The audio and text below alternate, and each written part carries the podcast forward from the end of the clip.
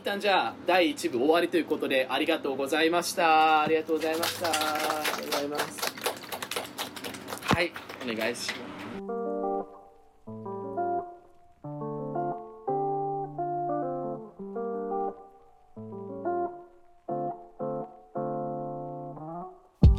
す。え皆さんこんばんは中村です。今日は10月1日に収録しております。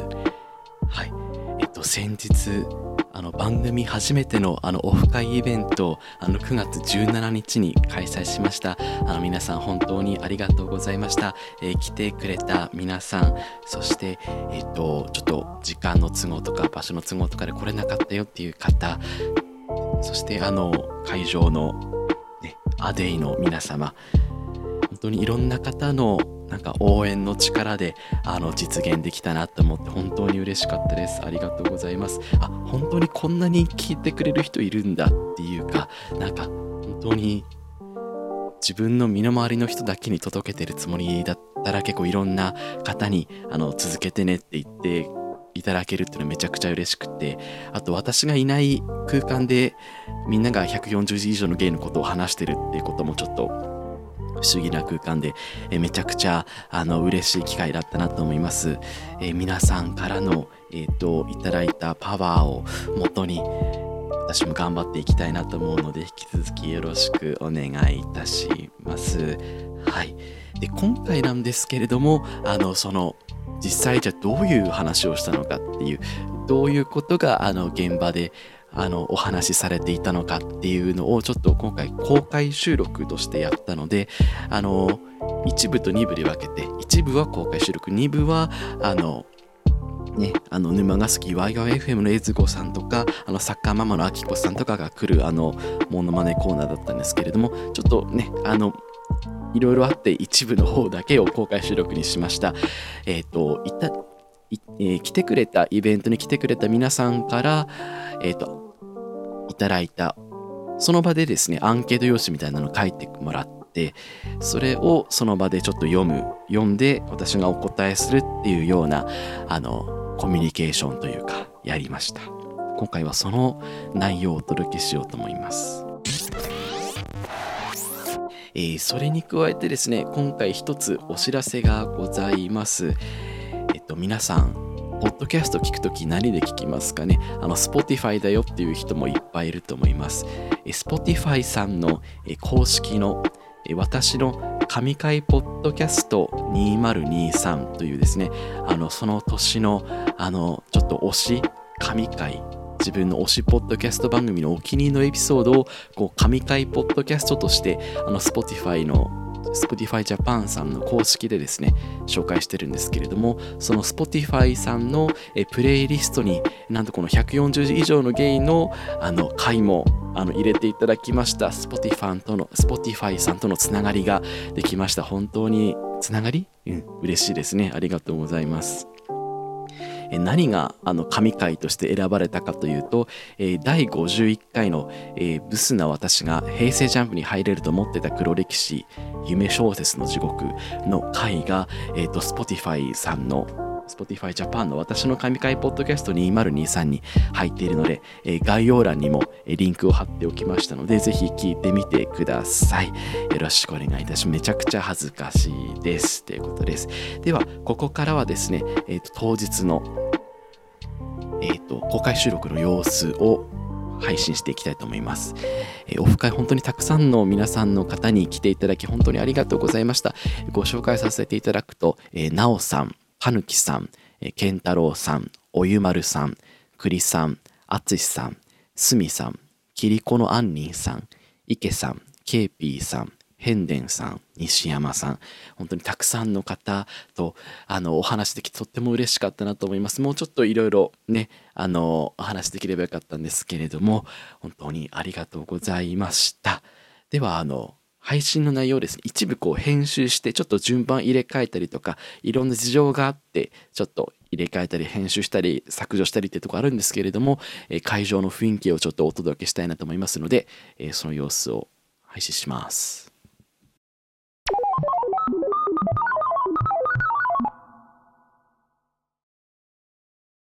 ゲイみたいなはい、読みますね。はい。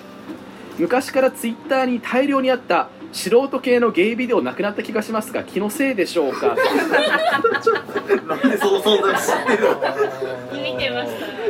何を見てるの？大好き大好きでえそれはえっと絡みがあるやつ？あ絡みあるやつね。なんあのホテルとかでこうモザイクだけかかってるみたいな音声だけ聞こえるみたいな詳しい えでも本当にあれなくなっちゃったんですうんうんよどんなうんに頑張って調べてもう出てこないん。ポルノハブとか X ビデオスとかに流れてるかもしれない。うんですね。ありがとうございます。でも、まあ、これは多分 X の規制が厳しくなったことがあるなと思います。はい、じゃあこれはありがとうございます。えー聞きたいこと、えっ、と、振られた時に回復の仕方を教えていただきたいです。えーこの前、デートした元彼に、最後に改札のところで言いたいことがあるんだけどと言われて、お、復縁かなと思ったら、え彼女できたって言われましたということで、いや、それはいろいろと大変でした。出会い経験豊富なので、ないんですごよ。いただきたいですないんです。あ、でも、そういう体で話しますね。そうか。振られた時の回復の仕方ってすごく難しいと思うんですけれども、ね、やっぱりこういろんな男と出会うっていうことで数でこう薄めていくしかないのかなっていうのもあり、うんまあ一個はとことんもう振られたことについてとことんまで毎日考えてもういいやって思うまで飽きるまで考えるみたいなところまでやってもいいのかなって思いました。あとなんだろうう運動ですかね。もうなんか運動してジム行ってめっちゃ走って忘れるみたいなものとかもう運動が解決してくれるってあたしんちが言ってたんでっていうのでそうそうあたしんちなんですけれどもところですかね。はい。えー、と気になる男日本テレビの篠原アナウンサー。はい。なんかラジオに書いてはいあり、ますそうですよね自分で自分の ASMR 聞いて感じてるのが可愛い。確かにあの篠原さん ASMR やってるんですけれどもなんか自分で出した音でなんか自分で感じてるみたいなところがあってそこがなんかバカっぽくて可愛いなって思いますね。そこいやちょうどいいなって思ってました篠原さん。続いてですねあのー、すみさん。はい。えー、と読みます。中村に聞聞きたいこと話してほしいことお相手の体毛はどこにあってどこにないのがいいですか？っていうなんですけれども体毛の話ということでありがとうございます。あまり胸毛が好きじゃなくて胸毛はなくていいかな。でもへそ毛はあってほしいかな。ね。あとでもすね毛とかはあっていいかな。っていうところですかね。男性に限った話になっちゃいますけれども。あと脇毛とかいいですよね。あった方が。あった方がいいですよね脇毛はね。うん。私は脇毛を毎日投稿してくれるアカウントをフォローしてて。そうなんです。あのバスケットボール選手とかねいつも投稿してくれるそこをフォロー。後でちょっとね知りたい方は聞いてください。はい。えっと次がですね、えっと、今気になる男ということでえっと矢本優馬さん。え TikTok 僕とありちゃんの優馬さん。これべ別の方？ゆう別の方。あ矢本優馬さんってちょっとこう目がクリクリしてど童顔な感じの。目が細い感じの俳優あそうですよね。え TikTok のぼ僕とありちゃんの優馬さんってどどういう方なんですか？カップルチャンネルみたいな方で、はい。優しい甘々彼氏みたいなあちょっと見てみます。TikTok 僕とありちゃんのゆうまさん。ちなみに私ですねポポルノハブのカップルチャンネルがすごい好きで。そんなのあるあるんです。今本当にすごくて今次の市場は絶対 Pornhub カップルチャンネルなんですよ。もう。 Pornhub ってそもそもマネタイズできるんですよ Pornhub で最初の1分半だけ公開してあと OnlyFans とかに導入していくっていうビジネスモデルがすごいですよ今。で結構クリクラカップルとかっていうやつとかあるんですけれどもまああ外国人ですか？いやあの日本人の20代、まあ、 Pornhub カップル素人とかで検索すれば出てくるので。中村さんはちなみにその OnlyFans は課金されてらっしゃいあますか？あしてないですね。 pixivFANBOX にしか課金してなくて、はい、えっと pixiv はゲイのあゲイの。イラストはい。ですね。あとはヒーリングボーイズとかかねあでもししねいろいろでも FC2 のアダルトコンテンツにはいっぱい課金してますっていうところです。はい。えー、ケピーさんからいただきました。えー、と次、えー、とツイッターに体温計の画像を上げる芸が苦手ですってことでね。すごいあの共共感の嵐っていうところなんですけれども。あれ何なんでしょうね。なんかね。大変だよ心配して。大変だよ。そんなことないよ街でしょうねねえなんかツイッターのあのサーバーのギガの無駄遣いにならないかなっていうのがすごい思うんですけれどもねえそれ載せてどうするのみたいな絶対欲しいものリスト載だらせてますよみたいなああでもなんかいいなって思うけどそういうのやれる人生もまたねあったら楽しいのかなって思ったりも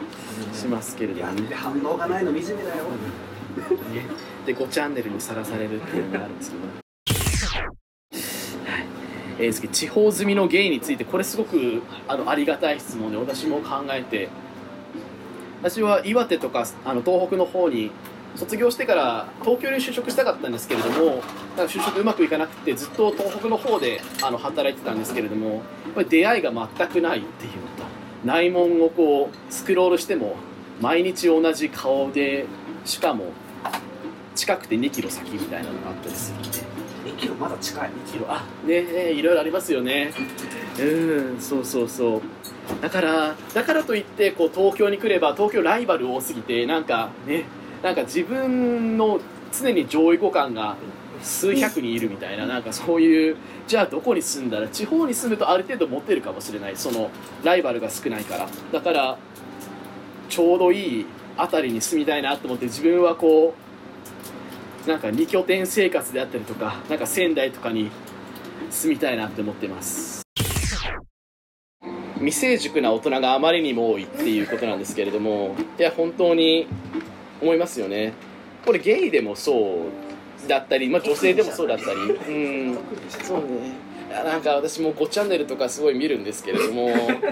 えっと同性愛サロンですか？同性愛ば同性愛ターの方だったり見るんですけれども。ねぱりちょっとこうねあんまりこう悪口になっちゃうかもしれないんですけれどもこう30代40代になってもちょっとこうねちょっとこうキャピキャピした感じのものが良しとされる世界っていうのがある種のゲイの中ではあるっていうのが実際の現実なのかなっていうところで。うん。じゃあどうしたらいいのかっていうとでもそれをもうちやほやする人間がもういるのでもう手を触れることはね手を触れてなんか変わるのかっていうところ。これラジオでも話してましたよね。そうなんですよ。あの犬系彼女の話とかですよね。同じ話ななって。ちやほやする人が多い。言ってくれました。あ犬系彼女についてはどうですか？中村さんの見解系は彼女さんね。結局有名になるための手段であるんだったらあ。なんかもう私はいいのかな。なんかそういうふうに私見てるのでうん。結構粗品さんの芸人の粗品さんとのなんか対談みたいな動画も上がってたりしてあれが数稼げたりしてもう多分そういうことをある種見越してのあの TikTok 投稿だったのかなっていうふうに思ったりしてました。ブランディングだって欲しいよね。うーん。えっとじゃあ次たぬきさんからあのはい回答いただいたので読ませていただこうと思いますでえっ、ともう一個インスタでもっこり出す男を見すぎていますっていうところなので私とやってること同じですよね。ね。うん。私ねあのもうインスタのおすすめ欄をちょっと見ていただきたいなと思うんですけれどももうねまもうなんか裸の男しか出てこなくなっちゃってもうなんかとなんかねそこは嘘つきませんか嘘らね。つかなくてちょっていう状況になってきているっていうのがインスタでもっこり出す男っているんですか？たぬきさんなんか、なんかあのはいあー出せるかしら。あ。あのキングの K から始まる。はい。何あこれかえねえいや本当にインスタの検索欄って全然人それぞれの個性が出て面白いですよね。まあちょっと柴犬しか出てこない。確かに。まあおすすめですけど。あなるほどもっともっと露骨なのもいるんですよ。うん。それこそあのノースエではい。もうなんかもうくっきりな感じのあなんかもうあれどなたか有有識者。あちょっとじゃあ直さんにちょっと暇な女子大生の説明していただいてもいいですか？なんか多分彼女自身は慶応に通ってる女子大生で,、うん。で自分よりあの学歴のいい頭のいい男とセックスするのが大好きで、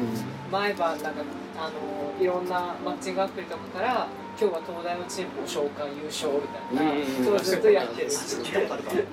そうなんですよね。やっぱこう学歴を気にしたりこうその後の医者であったりとかエリートであったりとかっていうのを気にするそれを食べることにこう価値を見出すっていうのが暇な女子大生ということで私も影響を受けてましてすごく影響を受けてて 私も大学で全学部の男を食ってやろうって気に入ってまあこうね食えるっていうことをやってきたりとか。えー次ですけれども、え中村さんの気になる女はいるかっていうところです。いやこれいいところが来ていただいて。そうね。いや一時期はあの藤あの藤原紀香がすごい気になってた時期があって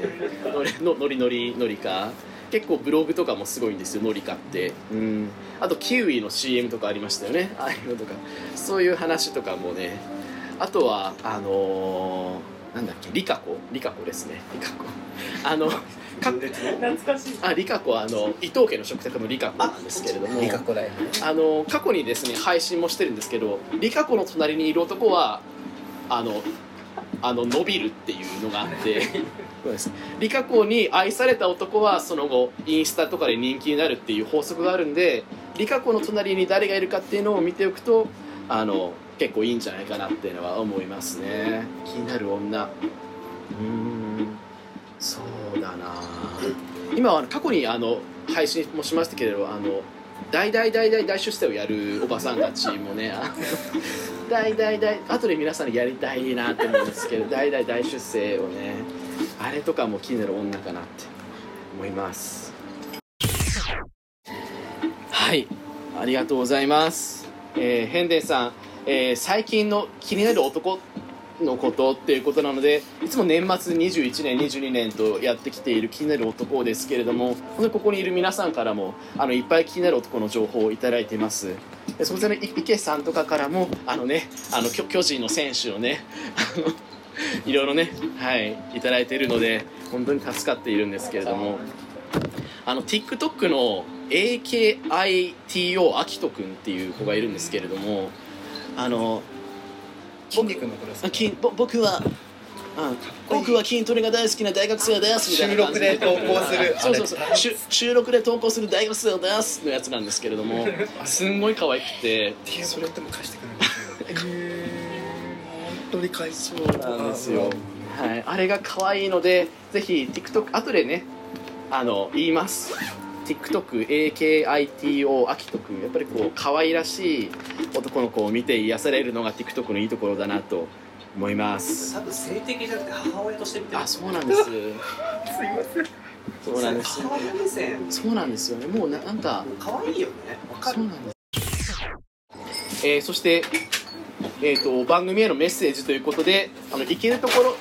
行けるところまで過激にやってほしい。これからも応援しています。とのことです。ありがとうございます。過激ってどういうことやればいいですか？なんですかね、でもなんか、まあ、好きな男の話とか、うん。あと多分覚えてないと思うんですけど、あの僕 DM ではい。ちょっとあの犬巻会についてなんかお話しさせてもらったことがあって、うん。はい。あの犬巻会のまあおティンティンのうんってこんな感じなのかねっていうのをなんかはい。2人でうん。話して、あの共感し合ってたっていうのがあって。あの人生で一番有意義な有意義な時間ですよね。あの色分け会のおちんちんにして話すのがやっぱ人生で一番有意義な時間ですもんね。そうですよね。どう思いますか？犬犬脇会のおちんちんについてどどういうご意見をお持ちですか？えっと、犬脇海さんは、えっとまあ、多分大きくはないんだけど、うん太いみたいな話をして、なんかあなんか僕もそう思うみたいな感じでおっしゃってくださっうんて、うんはい。そうですよね。本当にねおちんちんのことを考えるのが一番有意義な時間人生でじゃないでしょうか。はい、えー中村さんの面白さとか狂気の根源はどこにあると思いますか？原体験とかサッカーママのモデルとかっていう。左であオレンジバリください。うーん。私が結構原体験っていうのがもともとコメディを4年間やってまして大学時代に演劇部でコメディを4年間やってたんですけれどもやっぱりこう出番を確保するにはやっぱりこう役者って面白さをこう表現したり面白いことをやらないとあの出してくれないっていうかあのなんか出番をくれないっていう感じなんで私どんどんそこがおかしくそこが私のおかしくなった一個のね転換点なのかなっていう。えっ、と栗さんですね。えっ、とはい。えっ、と話してほしいことが、えっと40歳になりました、えどんどんお年を取ります。どうしましょう？アドバイスをください。ということで。うん。私は全然なんかうん年を取ることにこううん。あまり悪いイメージはない。なんかどういうことが気になるかってそこをちょっともうちょっと聞いてもいいですか？あそうですね、まあ、ずっと比較的なんか若見えするっていうところであのまあそのマーケットでのバリューみたいのを自分の中で持っていたんですね。でそれが、まあ、ほんだんだん年を取ってきていよいよ40になったっていうところでこの先はどういうところうん。でどういうふうにその価値をうん。キープしていくかみたいなうん。ところが、まあ、自分の中で見えないなっていうのでこの先どうしていこうかなって思っていて、まあ、10個以上下の中村さんに こんなこと伺うのもどうなんだろうって思うんですけど、まあ、逆にあのお若いのであの若い方からのあのご意見っていうのを聞けると嬉しいなと思って書きました。なるほどぱりこう年を取った人というかなんというか年を重ねられた方に求めるものが何かっていうとこう安定しているとか安定した生活であるとかこの人といればこう自分も心も体もなんか金銭的にもこう安定的に過ごせるなっていうのが一個ちょっとこう安心できるポイントだなのかな。でもそういう意味ではクリスはすごくなんかこう落ち着いて安定していらっしゃるからね。結構40になってもこう「えー、みたいな人ねいたりしますごめんなさい。ちょっとあんまり人の悪口は言えないタイプなのであれなんですけれども。うん。なんかこう大人の落ち着きであったりとか何なんですかね。すごい身も蓋もないことですけどなんかこう金銭的な安定とかっていうのがあると長い目でパートナーとして見た時になんかちょっとこう安心する材料になるのかなっていうのは思ったりします、うん、あとはそうですね。何なんだろう。ね。でもこう必ずしもこうツルツルテカテカの肌が好きって人もいないしなんかちょっとこうねあの年を重ねたような皮膚みたいなものが好きな人もいたりするので本当にね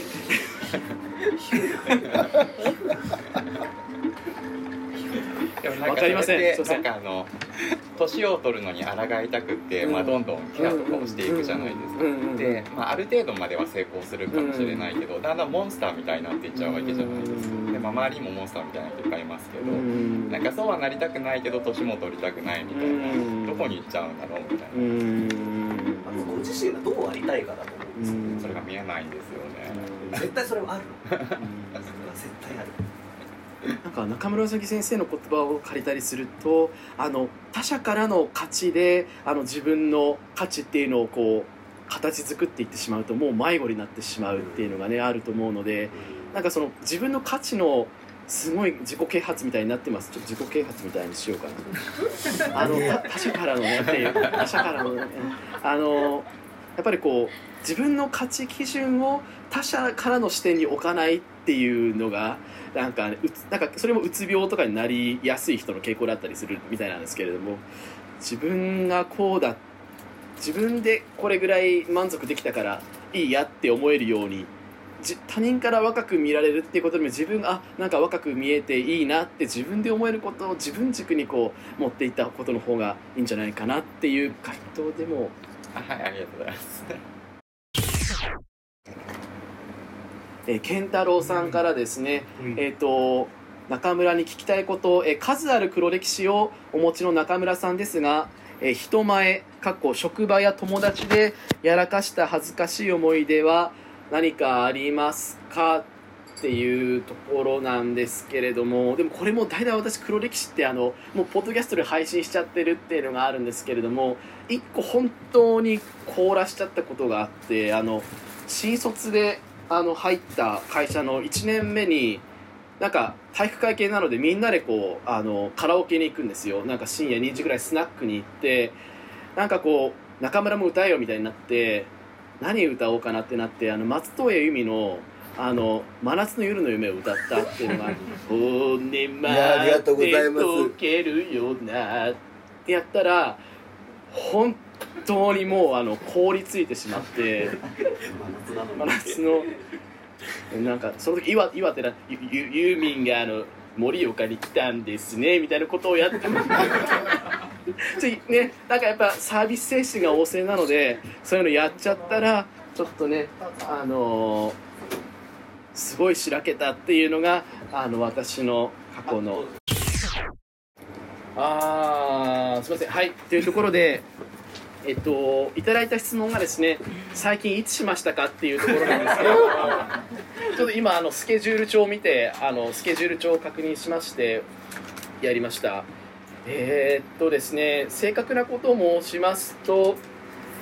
えーっと8月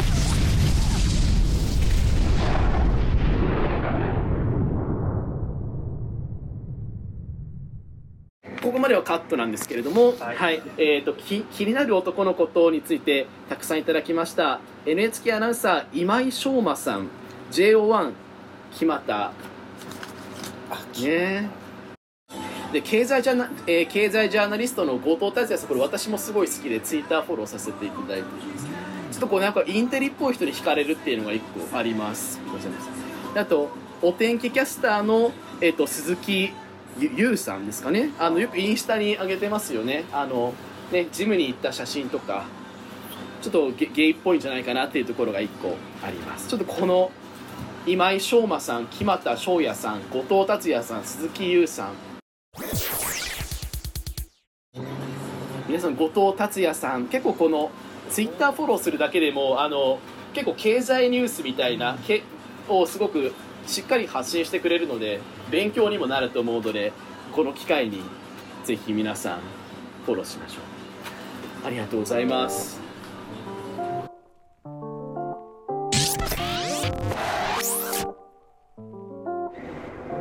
はい、えっ、と、編集を今終えた後の中村です。はい。え本当に皆さん、あの、たくさんありがとうございました。やっぱりすごくめちゃくちゃ緊張してたのと、あとちょっといろんなことに頭をやらないといけないっていうことで、ちょっとなかなか結構ね、緊張してちゃんと喋れてなかったなっていうのがちょっと一個、ね、もうちょっとだなって思ってしまいました。で、編集しまくって、本当はもうちょっと載せたかったんですけれども、あの、ちょっとね、あの、私の結構言っちゃいけない発言とかもいっぱいあったので、そういうところは細かく細かく削除削除して、結構今2時間ぐらい編集して、はい、なんとかできました。はい、えーこのポッドキャスト140字以上のゲイでは、えー皆さんからのお便りを募集しております。えいつもお便り送ってくださってる皆さん、あの、読めなくてすいません。ちょっと次に読みますので、お待ちいただければと思います。いつもありがとうございます。えこのポッドキャストは、えっ、と、ブログもやってますし、ノートもやってますし、あの、ツイッターやインスタグラムでも、あの、情報を発信しております。特にツイッターが、あの、見ていただければ、あの、一番よくわかるかなと思います。更新情報なども載せております。引き続きよろしくお願いいたします。本当にありがとうございました。おやすみなさい。